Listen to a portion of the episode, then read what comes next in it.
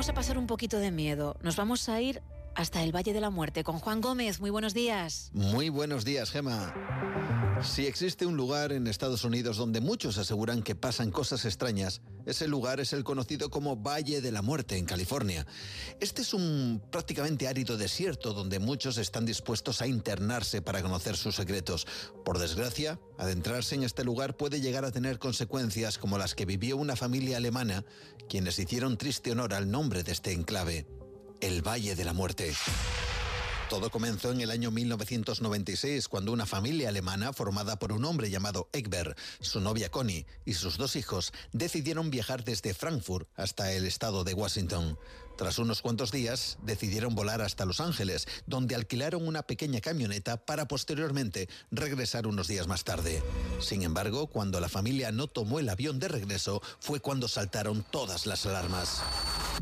Inmediatamente, los servicios de búsqueda se pusieron en marcha para averiguar dónde se encontraba la familia. A través de diferentes cámaras de seguridad y siguiendo el rastro de su tarjeta bancaria, descubrieron que su itinerario parecía llevarles al Parque Natural de Yosemite. Pero nunca llegaron. ¿Qué había ocurrido? Los servicios de búsqueda ampliaron el radio de acción y decidieron internarse en el Valle de la Muerte. Fue allí donde encontraron la pequeña furgoneta que había alquilado la familia, pero ni rastro de sus ocupantes. Casi tres kilómetros después, una botella de cerveza y lo que parecían restos de envoltorios de comida. El descubrimiento de la furgoneta y los restos animó a las autoridades a ampliar aún más el rango de búsqueda, una en la que participaron más de 250 personas.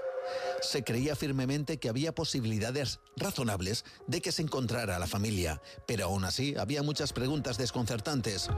¿Por qué la familia abandonó la furgoneta en aquel inhóspito lugar?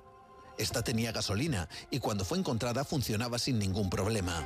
¿Por qué dejarla allí y continuar a pie? ¿Hacia dónde se dirigían en mitad de aquel desierto?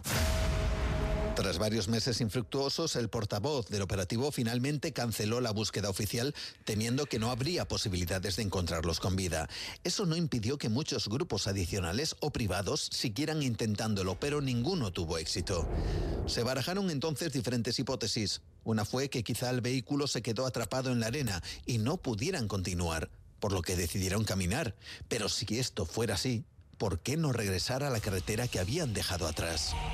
En vez de eso, los restos hallados de cerveza y comida se adentraban en el Valle de la Muerte. Otra hipótesis fue la de un secuestro o alguna acción criminal, pero no parecían existir indicios de tal cosa. Se planteó la desaparición voluntaria, pero ¿por qué tener billetes de regreso entonces? Comenzaron a plantearse hipótesis más imaginativas, como que habían sido eliminados por el gobierno, secuestrados por extraterrestres o alguna clase de salto a otra dimensión, ya que para muchos la relativa cercanía a la famosa Área 51 justificaba tales ideas. Hasta que en el año 2009, 13 años después, la búsqueda dio sus frutos.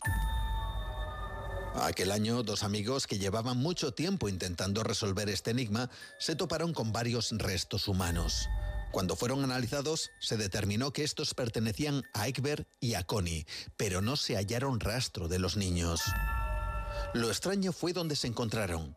Estos huesos estaban a tan solo 12 kilómetros de distancia de su furgoneta, en una zona accidentada y desolada, lo que, lejos de resolver, alimentaba el misterio. ¿Por qué acabarían en ese lugar? ¿Cómo es posible que sus cuerpos no fueran encontrados hasta 13 años después, cuando la zona había sido explorada decenas de veces? ¿Qué había sido de los niños? Estas preguntas a día de hoy no han podido ser resueltas y el misterio de lo que causó su muerte sigue siendo objeto de debate en Estados Unidos. Un enigma más añadir de los sucesos que ocurren en ese valle. El Valle de la Muerte. Buenos días. Buenos días, Juan. Son las 5 y